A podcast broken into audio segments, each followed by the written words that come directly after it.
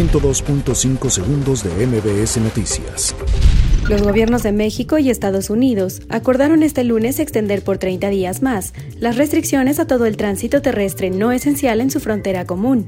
Cuestionado sobre los constantes ataques en contra de Hugo López Gatel, subsecretario de Salud y vocero de los especialistas que enfrentan el COVID-19, el presidente de México aseguró que en algunos señalamientos son irresponsables y un exceso.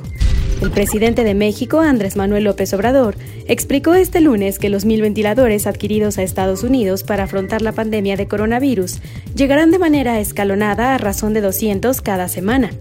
La Secretaría del Medio Ambiente de la Ciudad de México amplió el periodo de verificación vehicular ante la emergencia sanitaria por COVID-19 hasta el mes de junio.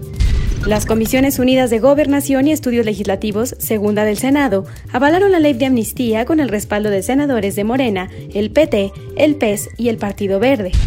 A partir de este martes 21 de abril, negocios que no hayan despedido a trabajadores durante la cuarentena ante la propagación del coronavirus podrán ver si son acreedores a través de la página del IMSS, indicó el titular Zoe Robledo.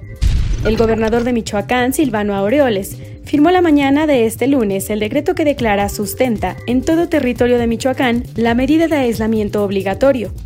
El precio del petróleo intermedio de Texas entró en caída libre a menos de dos horas al cierre del mercado.